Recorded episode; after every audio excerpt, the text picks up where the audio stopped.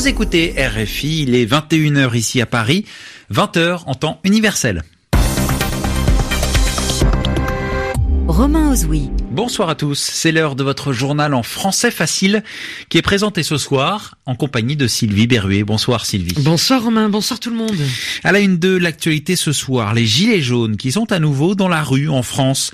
Ils étaient 84 000 manifestants partout dans le pays, comme samedi dernier, précisent les autorités. Mais surtout, la journée semble s'être déroulée sans incident majeur. Au Mexique, l'explosion d'un oléoduc a fait au moins 66 morts, un drame qui intervient alors que le gouvernement mène actuellement une offensive contre le vol de carburant. En Colombie, le gouvernement décide de stopper les négociations avec l'ELN. L'ELN, la dernière guérilla dans le pays, qui est jugée responsable de l'attentat à Bogota qui a fait 20 morts jeudi. Et puis Yvan Amar nous rejoindra pour le mot de la semaine. Rendez-vous à la fin de cette édition. Les journaux. Le journal En français facile. en français facile. En France, le mouvement des Gilets jaunes organisait donc ce samedi sa dixième mobilisation. Oui, dans les médias, euh, Sylvie, vous avez sans doute entendu l'expression acte 10 qui est souvent utilisée. Les Gilets jaunes se rassemblent chaque samedi depuis près de trois mois maintenant.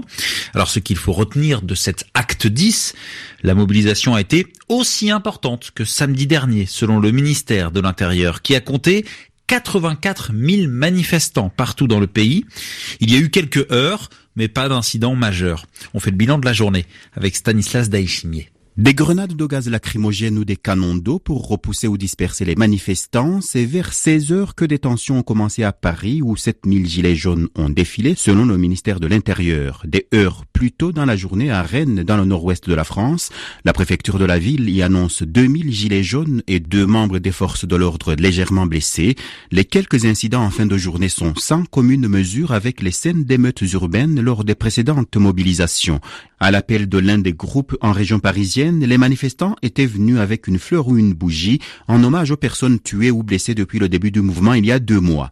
Et comme samedi dernier, environ 80 000 policiers et gendarmes ont été déployés pour encadrer le mouvement, marqué par la même mobilisation qu'il y a une semaine avec 84 000 gilets jaunes. Les basses températures dans une partie de la France auraient dissuadé certains de battre le pavé, selon le politologue Eddie Fougier, spécialiste des mouvements protestataires. Les revendications affichées dans les cortèges restent les mêmes, comme la démission d'Emmanuel Macron, malgré le grand débat national que le président français a lancé cette semaine.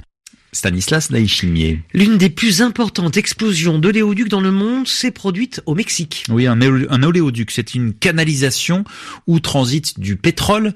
Alors dans le centre du Mexique, des habitants profitaient de la fuite d'un oléoduc pour récupérer de l'essence quand celui-ci a explosé. Il y a eu un gigantesque incendie et au moins 66 personnes ont été tuées. En Colombie, les négociations de paix sont rompues entre le pouvoir et le LN. Oui, le LN, c'est la dernière guérilla encore active dans le pays. Et euh, selon le gouvernement, elle est à l'origine de l'attentat qui s'est produit jeudi. Une camionnette a explosé dans les locaux de l'école de la police nationale, faisant 20 morts. Alors suite à ce drame, le président colombien Ivan Duque a demandé à la Havane le renvoi de la délégation de guérilleros qui se trouve dans la capitale cubaine pour justement des négociations de paix. Explication Carlotta Morteo. Fini les privilèges diplomatiques, fin de la discussion. Les dix négociateurs de l'ELN sont désormais visés par un mandat d'arrêt international, annonce solennelle hier soir à la télévision du président colombien Ivan Duque. Nous remercions le gouvernement de Cuba pour la solidarité qu'il a exprimée. Nous lui demandons aujourd'hui de procéder à l'arrestation des terroristes qui se trouvent sur son territoire et de les remettre aux autorités policières colombiennes. Pas de réponse officielle du gouvernement cubain, mais un tweet du ministre des Affaires étrangères Bruno Rodriguez. Cuba respectera le protocole du dialogue de paix, un protocole qui prévoit qu'un pays ami se charge du retour de la délégation en Colombie. Mais les pourparlers entre le LN et le gouvernement d'Ivan Duque étant au point mort depuis six mois, il n'est même pas certain que les dix négociateurs en question soient toujours à Cuba. Le président colombien a donc lancé un avertissement. Nous dénoncerons aussi tout État qui protège ou permet la présence de ce groupe sur son territoire. Nous poursuivrons le LN avec tous les moyens dont dispose l'État colombien. Ivan Duque exige la libération des otages et l'arrêt de toutes ses activités criminelles si le LN souhaite sincèrement la reprise des pourparlers de paix. En football, Romain, le carton du Paris Saint-Germain aujourd'hui face à Guingamp. Oui, en sport, on parle de carton pour évoquer une victoire très large. Donc c'était le cas du Paris Saint-Germain, effectivement, cet après-midi. Euh, le PSG qui a battu les Bretons de Guingamp 9-0 dans la 21e journée de Ligue 1. Les matchs se poursuivent actuellement. Et puis le football féminin, car l'équipe de France dispute actuellement un match de préparation pour la prochaine Coupe du Monde. Oui, le mondial qui se jouera cet été en France. Alors on peut dire que les Bleus passent leur premier test euh, ce soir, car elles sont opposées aux États-Unis, qui championnes du monde en titre. Le match se déroule au Havre, dans l'ouest de la France. Eric Chorin, vous êtes sur place et c'est plutôt bien parti pour les Bleus.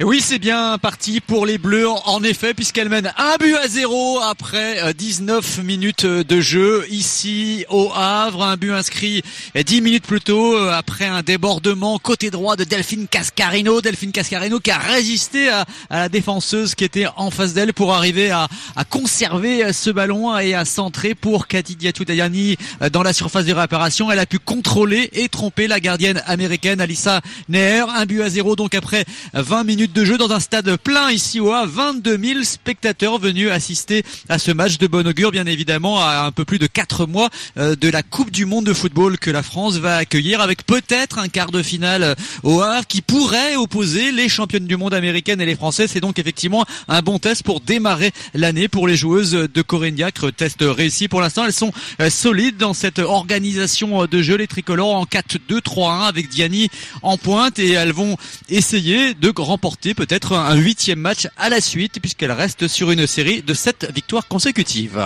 Eric Chorin en direct du Havre pour la rencontre de football féminin entre la France et les États-Unis. Donc rencontre de préparation pour la Coupe du Monde qui se déroulera cet été en France. Enfin en tennis, un Français disputera les huitièmes de finale de l'Open d'Australie. Oui, il s'agit de Lucas Pouille qui ce matin a battu l'Australien Popirine en 5-7.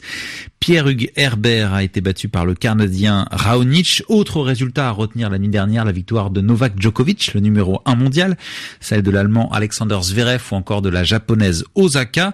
Et puis à suivre la nuit prochaine, euh, je sais que vous l'appréciez, Sylvie Roger Federer, qui sera sur le, les cours face à l'espoir euh, venu de Grèce, Tsitsipas, et puis Rafael Nadal qui affrontera le Tchèque Thomas Berdic.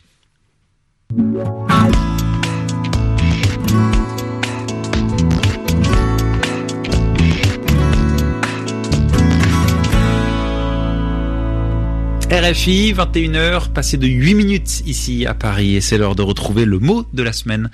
Selon Yvan Amar, ce soir le mot détention. Malgré son acquittement, Laurent Gbagbo est maintenu en détention. C'est ce qu'on a appris par la presse. Le maintien en détention de l'ancien président. Et voilà une formule qui est quand même bien officielle, mais on comprend son sens très facilement. Son sens est simple. Hein. Gbagbo n'a pas été libéré il est toujours en prison, sa situation n'a pas changé. C'est bien ça le sens du mot maintien. On continue à le garder en détention. Et la détention, alors qu'est-ce que c'est? Oh, C'est simple, c'est le fait d'être prisonnier, de ne pas avoir de liberté de mouvement pour aller où on veut.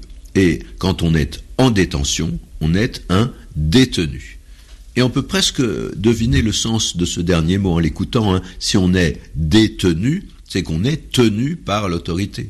Mais attention, ce mot détenu, il a un côté plus administratif que le mot prisonnier, même si le sens de ces deux termes est voisin.